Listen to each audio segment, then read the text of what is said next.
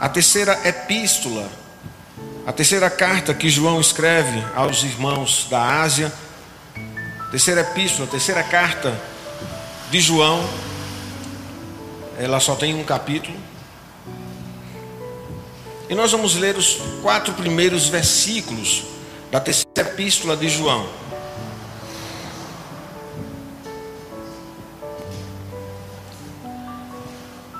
E nós vamos apreciar o testemunho de Gaio.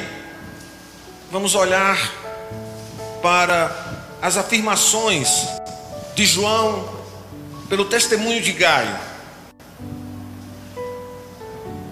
E essas afirmações de João vai nos trazer algumas lições, e é isso que eu quero compartilhar expositivamente com vocês. Temos tema proposto. Qual é a melhor? Prosperidade interior ou prosperidade exterior?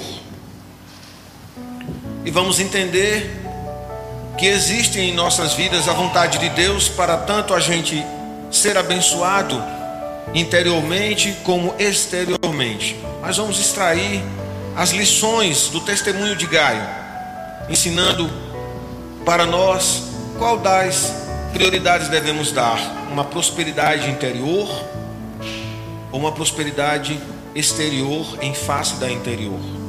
O que, que a gente vai descobrir aqui? Então, a terceira epístola ela vai nesses quatro primeiros versículos trazer coisas maravilhosas para nós, é assim que eu creio. O primeiro versículo começa dizendo o seguinte: O presbítero ao amado Gaio, a quem eu amo de verdade. Diga amém. Amado, peço a Deus que tudo corra bem com você e que esteja com boa saúde, assim como vai bem a sua alma. Assim como vai bem a sua alma nessa noite. Glória a Deus. Pois fiquei muito alegre quando os irmãos vieram e deram testemunho de que você é fiel à verdade e vive de acordo com a verdade. Não tenho maior alegria do que esta, a de ouvir que os irmãos, filhos, vivem de acordo com a verdade. A gente só vai ler até aqui. Esse texto ele tem aproximadamente quatro sessões. E a gente vai apreciar o que na maioria das Bíblias está como epígrafe, o bom exemplo de Gaio. E a partir disso nós vamos extrair qual é a melhor. Qual é a melhor coisa entre essas duas coisas? A prosperidade interior ou a exterior? Amém? Então eu quero começar dizendo para vocês que essa é a terceira carta de João e ela tem, neste capítulo único, a palavra essencial, a palavra-chave, o ponto alto desta carta, o objeto maior desta carta, o testemunho da vida de Gaio. Esta não é uma carta escrita para uma igreja, é uma carta escrita para um homem. Ela não somente significa o que diz, mas também significa para aquilo que estamos fazendo nos dias de hoje. Nós, cada um cristão, é uma testemunha.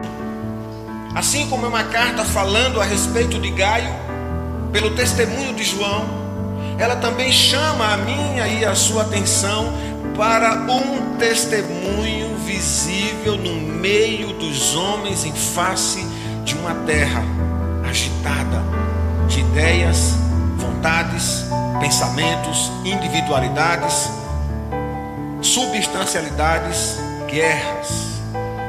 É onde estamos que essa carta está trazendo para nós ensinamento de tanto de Gaio quanto meu.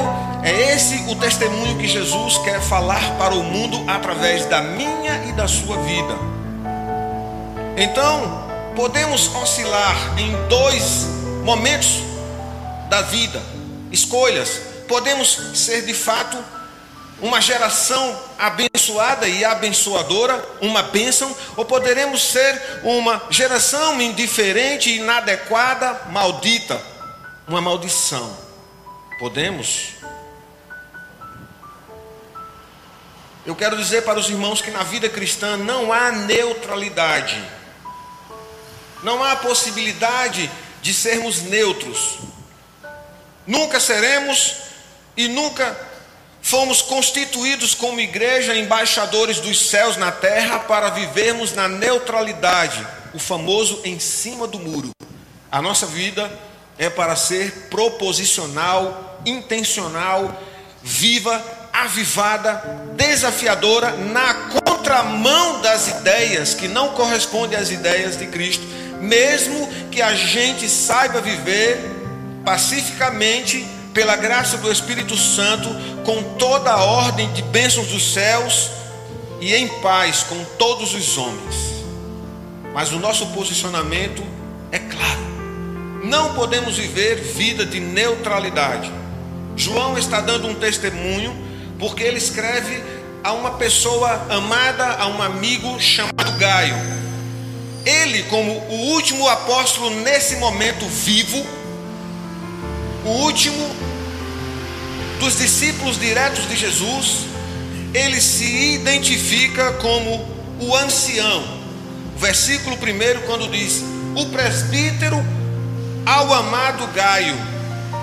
Ele está falando, o presbítero, o ancião, o irmão mais velho, o que tem vivido experiências, o que tem buscado aprendizado e estatura de varão, o que tem sido provado, sobretudo aprovado, tem dado testemunho e tem visto o que a vida de Deus, o que a vontade de Deus tem sido exercida na vida de Gaio. Então ele diz: Meu irmão Gaio, eu estou te escrevendo para falar o que sei a seu respeito, não somente pelo que amo, mas sobretudo pelo que Deus tem feito de uma forma especial, transformando a sua vida numa verdadeira instrumentalidade. E mesmo que um silêncio venha te acometer, o teu silêncio ecoará com uma mensagem viva e poderosa. Então, de primeira mão, essa palavra, nesse primeiro versículo, a gente podia ficar aqui num pêndulo navegando por horas a respeito desta relação. Mas Jesus quer falar mais. Essa carta, você se reporta a ela como Gaio. Você se coloca agora no lugar de Gaio, Cristo falando isso a seu respeito. Jesus está te chamando nessa noite de amado. Não é uma pronúncia relativa, como as pessoas facilmente são capazes de dizer que amam, são capazes de dizer que gostam, sem nenhuma reflexão do poder da palavra amor, porque a palavra amor ela não está relacionada em nenhum momento da sua essência com o sentimento humano. A palavra amor é um atributo, saiba você, meu irmão, que está em casa, é um atributo de Deus, porque a palavra diz que Deus é amor. E se Ele amou, o poder é dele. Se esse poder é dele e dar a nós para que a gente ama, saiba sobretudo que há um poder tão tremendo dentro de você que ao direcionar essa palavra amor, quem estiver perto de você não pode sair do mesmo jeito que chegou. Então você é um campo de atração.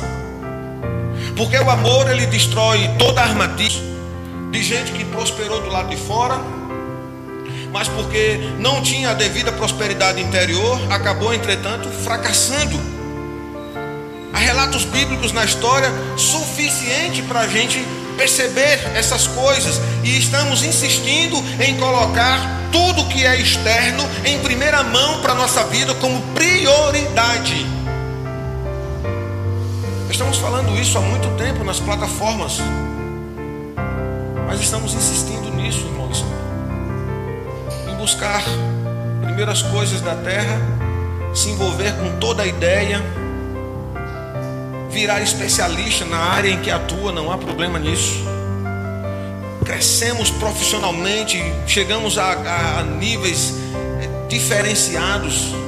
Há pessoas exercendo funções extraordinárias que a gente é, pensa que aquilo que é realizado nem humano é, mas sobretudo não passa daquilo, porque aquilo tem um tempo e uma hora ou outra aquilo deixa de ser aquilo que é e uma outra coisa assume o lugar.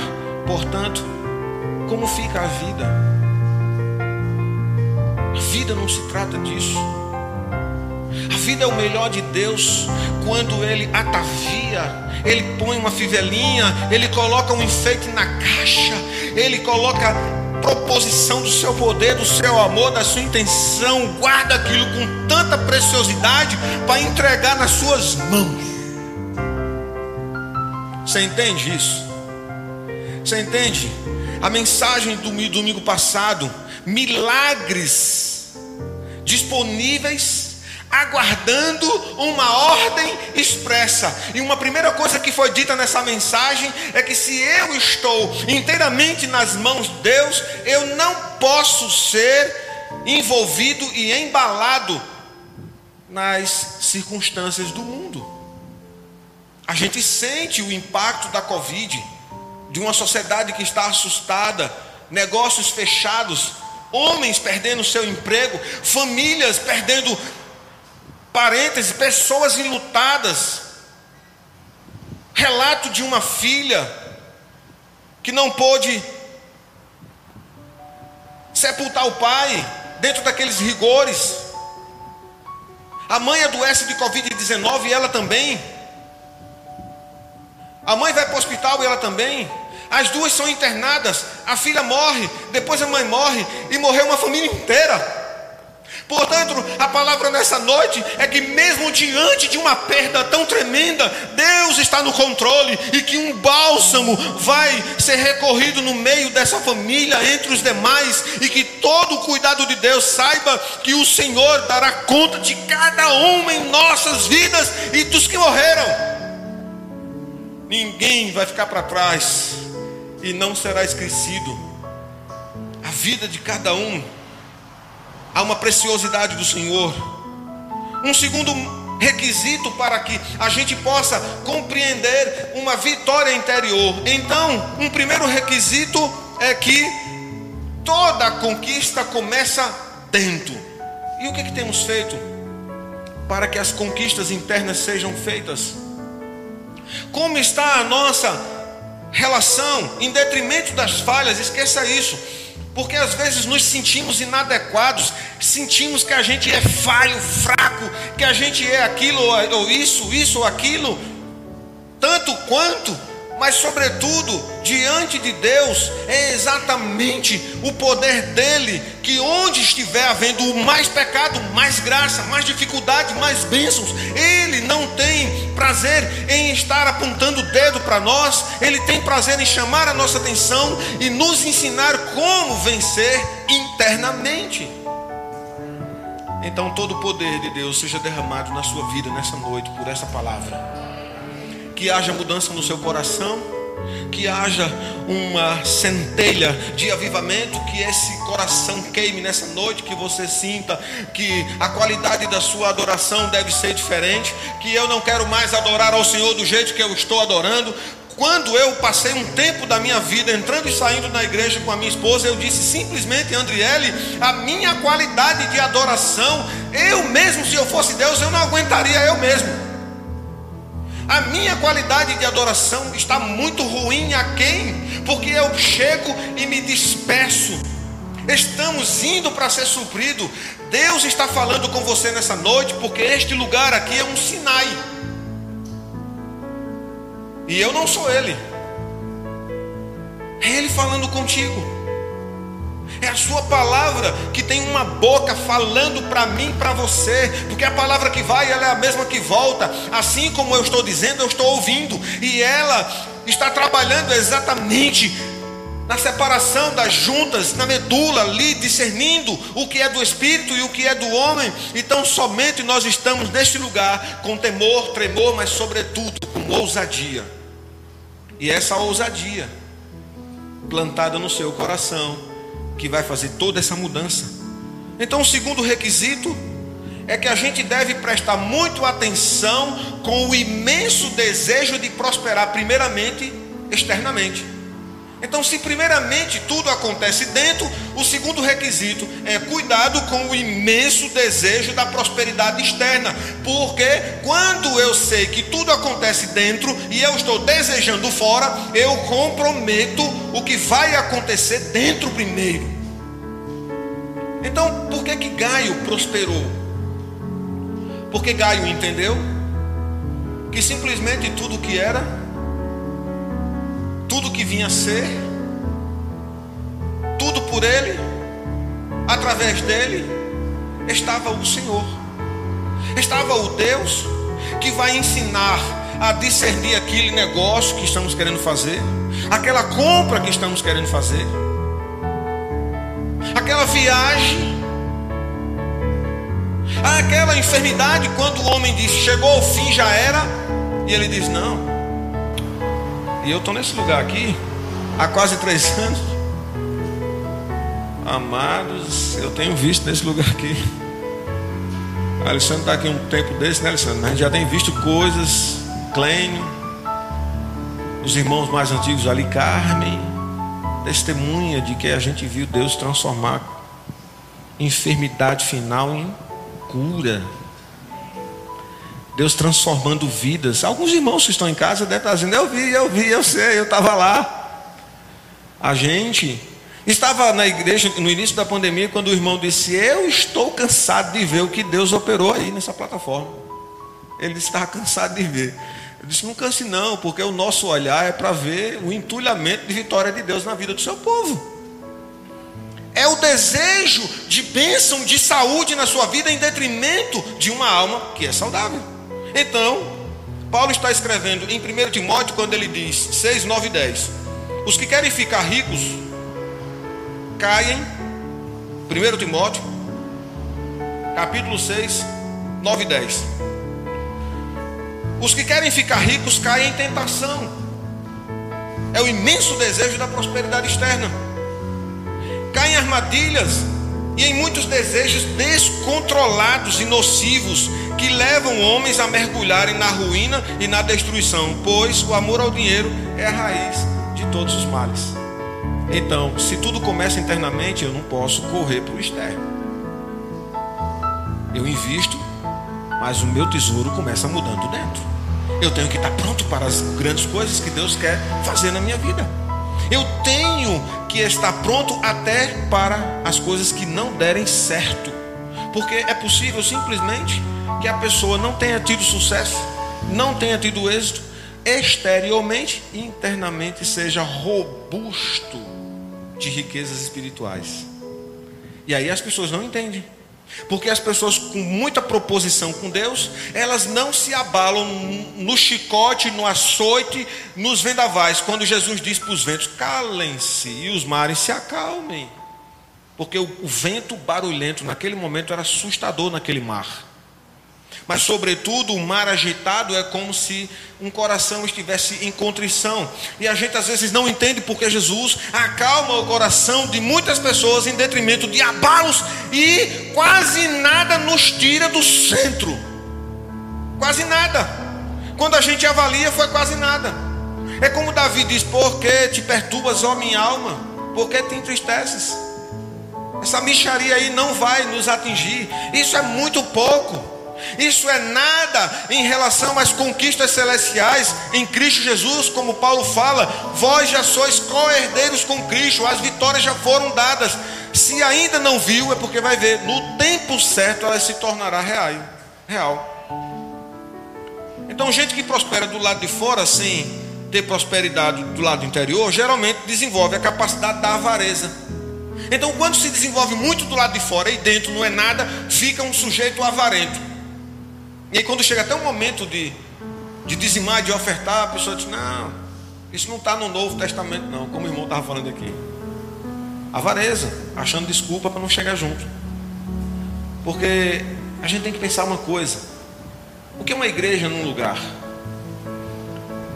É uma fronteira do Senhor no meio de um mundo jaz no maligno. Então, quando uma comunidade como a nossa que está aqui, que precisa de ações diretas, elas não acontecem se a gente não investe para mudar pessoas. Se pessoas estão num centro de marginalização e a igreja não atua naquele lugar, ela perde o seu propósito. Desenvolve também, além da avareza, a ganância, a cobiça, e que nega toda a prosperidade interior. Por quê? Porque a fundamentação dessa fé não está enraigada em valores, em princípios inegociáveis. Portanto, qualquer possibilidade de sucesso exterior pode ser por alguma conquista errada.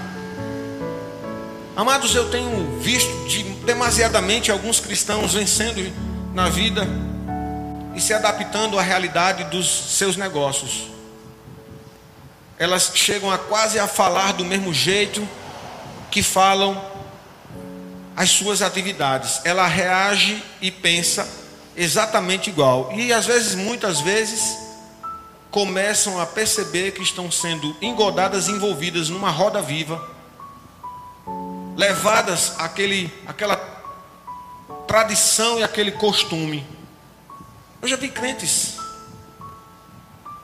onde a boca que deve ser usada para as bênçãos do Senhor, aquilo que a gente deve desenvolver para fazer o melhor.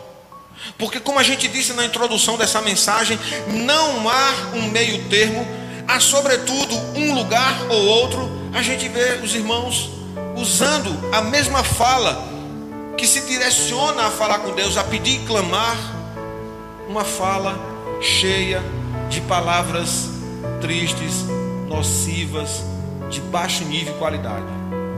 Por quê? Porque estão envolvidos demais no seu negócio. Porque estão vivendo exatamente a influência daquilo que é externo e não está sendo transformado é estar exatamente diante de um tempo de adoração. O momento de estarmos juntos nesse momento de adoração coletiva era para ver uma ansiedade no nosso coração de estar no lugar onde eu compartilho adoração com o outro, onde a gente está aqui para render graças a Deus. Por mim, não façam isso. Tenham juízo. Por homem nenhum. Mas ao Senhor é dele que saia a vitalidade para amanhã na segunda-feira. Uma mensagem dessa, uma proposta vai chegar escusa na sua vida e você vai pensar, simplesmente uma vaga de estacionamento que você não é para colocar o carro, coloque. Uma curva que não é para fazer, um negócio que é para fazer, um olhar obsceno, uma proposta de alguém que vai desvirtuar, uma ideia que vai destruir um casamento, um convite que vai fazer a vida ser abalada, uma, um descuido, um desleixo, onde o filho será deixado para trás e o mundo sabe bem onde levar e cuidar. Então muitos começam a ser bem-sucedidos e acabam sucumbindo debaixo do preço da própria fama, do sucesso, e é nesse momento que está sendo alcançado por tudo aquilo que sonhou. Mas aí começa a comprometer a família, valores, filhos, casamentos, e é por isso que a gente está vendo muitos casamentos sendo ruídos, abalados, diante de alguém que sabe preparar um fuzilamento perfeito para destruir a vida a dois. Estamos falando aqui de Satanás que não temos medo de falar o nome dele. Simples assim. Sabe lutar e sabe fazer medo. Ruge como leão, mas ele não é o leão. Se alguém deve temer na nossa vida, é ele. É todo o mal e toda a coja do inferno, de todos os demônios espalhados nos ares, e não devemos sentir arrepio, nem medo, nem calafrio, nem sombra, nem vento, nem figura na parede, nem assombração, porque a, a, a gente é que tem o poder dentro de nós. Então, se há um Espírito Santo dentro de mim, de você, todos os desafios da terra são desafios, mas eles não serão desafios que abalarão a nossa convicção num Deus que foi à cruz, morreu para nos dar vida. Então, o terceiro requisito é: as circunstâncias externas não podem influenciar as suas reações. Então, eu sou assim como Provérbios, no capítulo 30, versículos de 7 a 9, olha o que diz o autor de Provérbios nesse contexto. E eu já vi crente pensando assim: olha só que coisa tremenda, as coisas externas influenciam a minha interna. Então tudo começa internamente, cuidado com o desejo do lado de fora, e eu não posso ser o que eu sou, porque as coisas acontecem diferente. Então, três requisitos para uma alma saudável nessa noite. E a gente termina essa primeira sessão. Olha o que, que diz Provérbios, capítulo 30, versículo de 7 a 9. Duas coisas peço que me deis antes que eu morra. Duas coisas peço a tu, Deus, antes que eu morra. Olha só. Mantém longe de mim a falsidade e a mentira. Não me deis nem pobreza nem riqueza. Dá-me apenas o alimento necessário. Se não tendo demais, eu te negaria e te deixaria e te diria: Quem é o Senhor? Se eu ficar pobre, poderia vir a roubar, desonrando assim o nome do meu Deus. Amados, isso aqui é uma oração de alguém Então não deveria estar em Provérbios? Sim, deveria, porque a gente precisa exatamente aprender os aspectos daquilo que Deus está mostrando que a gente não deve fazer para que a gente não diga que não sabe. Então, esse pensamento de dizer duas coisas, Senhor, me dê antes de morrer. Me dê o pão de cada dia, me dê as coisas boas mesmo para mim viver na, na bênção. Não me dê riqueza demais para eu não te esquecer, e não me deixe pobre para mim virar um ladrão. Ou seja, é a vida cristã que funciona por causa do vento do mundo. É a circunstância que determina o nível de crente que você é. Então, essa palavra é um ensinamento para nós, mas não é para a vida cristã ser tomada como ensinamento de vida, porque Paulo diz o seguinte em Filipenses 4, 11 a 13: ele diz: Não estou dizendo isso porque esteja necessitado, estou bem pois aprendi a adaptar-me a toda e qualquer circunstância. Sei o que é passar necessidade, sei o que é ter fartura, aprendi o segredo de viver contente em toda e qualquer situação, seja bem alimentado, seja com fome, tendo muito, passado necessidade. Olha que coisa tremenda que às vezes é ensinado errado, quando diz tudo posso naquele que me fortalece. Ou seja, meu irmão, a minha realização interior não depende daquilo que acontece do lado de fora.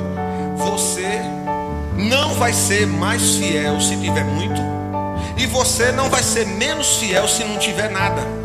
Pois as bênçãos de Deus é para que a gente jamais venha mendigar o pão. Mas se Deus quiser detrimento de que você pode fazer, e se acontecer de bênçãos sem medidas vir a sua vida, entenda que elas não podem ser a origem, porque tudo começa dentro, não fora. Então esse terceiro ponto está dizendo que se o bicho estiver pegando, se a situação estiver difícil, chegou o desemprego, sim, amado, não negamos a sua luta. Mas saiba você que Deus é Deus para que quando portas se fechem, outras e inúmeras outras se abrirão. Porque Ele é fiel. Ele não é um Deus de metade. Ele não é um Deus medroso. Ele não é um Deus que pensa pequeno. Ele pensa grande a sua vida. Quando Jesus diz: Eu vou para a casa do meu pai preparar uma morada, vocês receberão uma identidade, o seu corpo físico perecível, a sua, o seu espírito será revestido de um espírito glorioso. Começa mudando aí, uma nova identidade, uma nova forma, e você será na casa do meu pai uma coluna. Você imagina você ser uma coluna na casa de Deus? Diga amém. Então vocês estão dizendo que eu posso contar com vocês para servir ao Senhor amanhã. Muito bom, irmãos. Olha, já já a gente vira a câmera, viu? Os irmãos ficam ligados aqui em ó, 11 guerreiros novos. Jesus é bom demais. Então ele está dizendo que eu e você não precisamos ser afetados pelas circunstâncias. Requisitos para esse versículo 2. Estamos navegando ainda no versículo 2, não saímos para o terceiro. Olha que coisa tremenda. Ainda no versículo 2, por que, que ele está dizendo? Assim como vai bem a sua alma. Por que a alma de Gaio vai bem? Primeiro, porque começou tudo de dentro, não começou fora. Gaio não foi bobo, correu para o mundo para depois vir para Cristo. Ele corre para Cristo e ele entende que as demais coisas vos serão acrescentadas. A gente está com tudo pronto, meu irmão. A segunda coisa, esse homem percebe que tão somente perigoso é ter um desejo imenso das coisas externas. É perigoso. Cuidado. Você está pronto? Porque muita gente, crente que eu já vi desejar muitas coisas externamente, eu vejo um evangelho raquítico, morto, famigerado dentro dessas pessoas. E eu não estou dizendo que é a regra, mas é parte do pensamento. E a terceira coisa é que o que acontecer do lado de fora não determine quem é você em Deus por dentro. Você não é movido pelas, pelos vendavais. Não é. Você é um barquinho que não suporta grandes ventos e mares.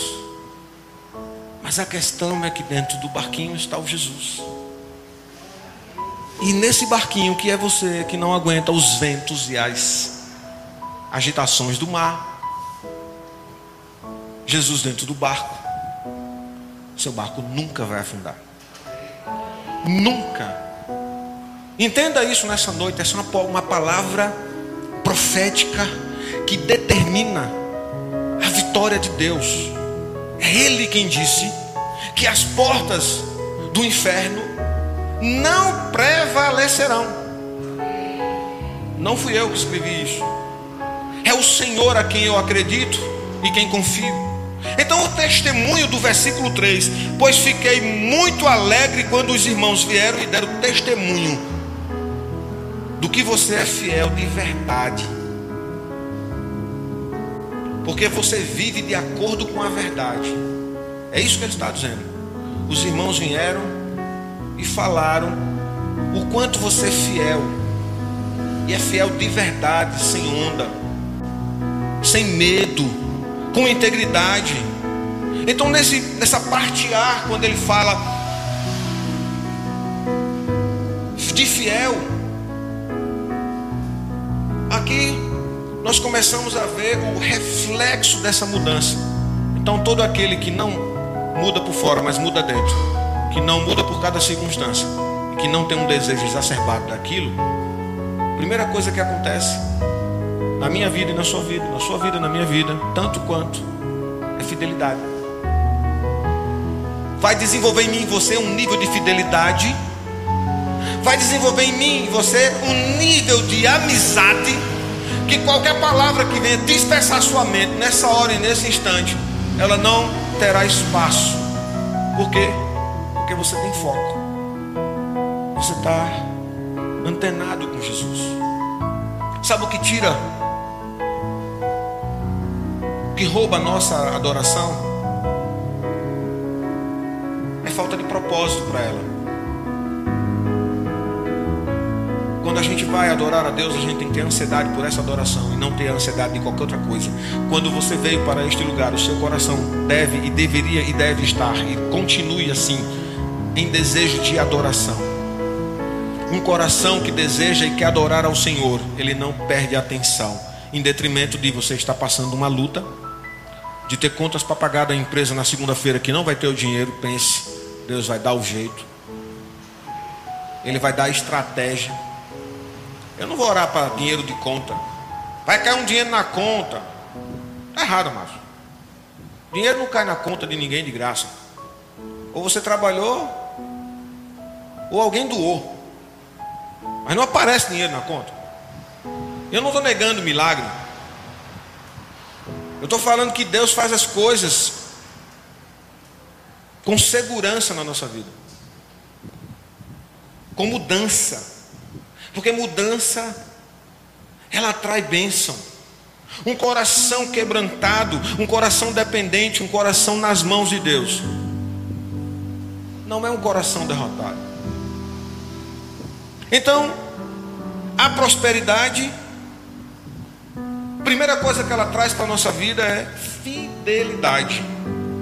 Essa fidelidade é uma prosperidade interior, é um atributo de uma mudança interior. Eu poderia falar inúmeros exemplos, e é essa que tem sido na vida de Gaio. Olha Daniel, que não deixou de orar quando houve uma proibição e uma ameaça de punição do lado de fora. Ele foi ameaçado: se você não parar de orar ao seu Deus, você morre. Olha os amigos de Daniel, Ananias, Misael e Azarias, que não se importaram com a ameaça do rei de ir para uma fornalha de fogo ardente, porque tinham dentro de si frutos de fidelidade o primeiro atributo de uma alma próspera, de um interior próspero. Valores norteados dentro desta palavra e que não podem curvar-se diante de qualquer desafio, estatura, bicho, fero, qualquer criatura. Esse nível de fidelidade não tem medo de principados. Esse nível de fidelidade não se abala com uma carta de demissão. Eu trabalhava numa estatal quando simplesmente fui num dia chamado pelo meu chefe e ele faz um enorme elogio eu seria promovido, que uma nova oportunidade ia surgir para mim. Mas no fundo, no fundo era tudo mentira. Porque simplesmente no dia seguinte estava a minha demissão. Então, amados, o que é terreno é hoje. Amanhã é outra história.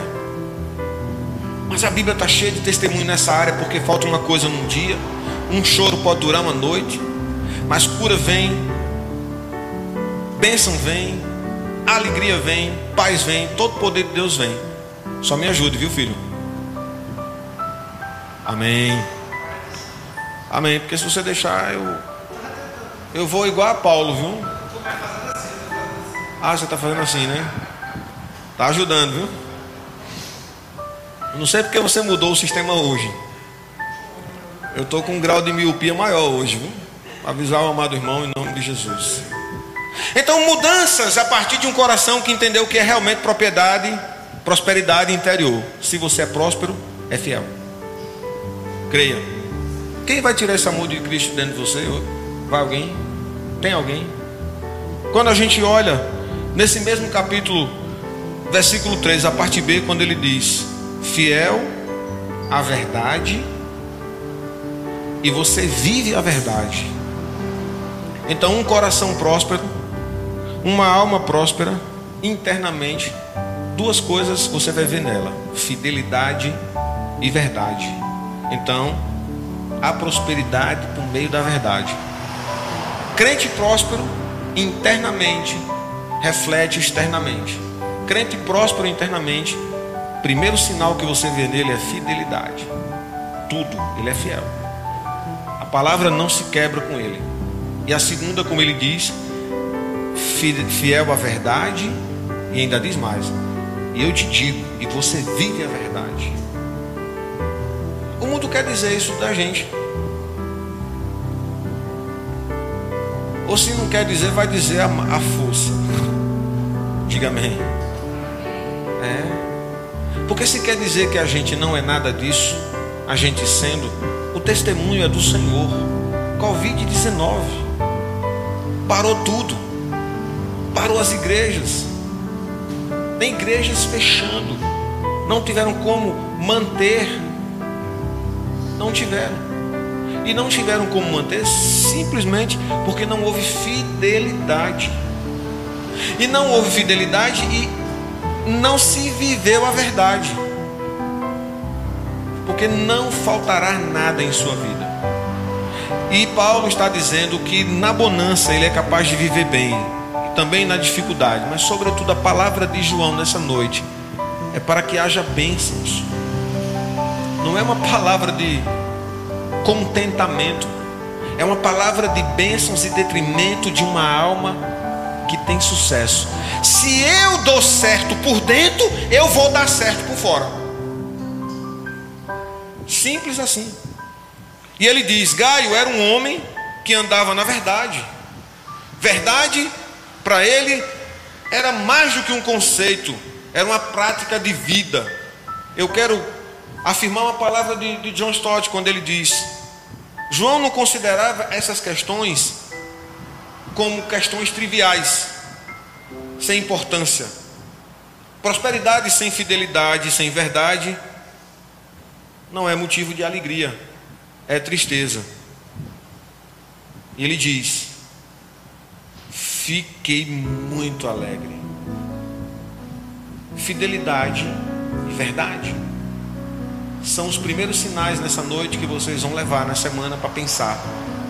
Eu peço que essa palavra seja aplicada ao seu coração e que você saia daqui pensando nessas cinco coisas, as que eu tenho que evitar, entender e as coisas que vão acontecer. Amém? Glória a Deus.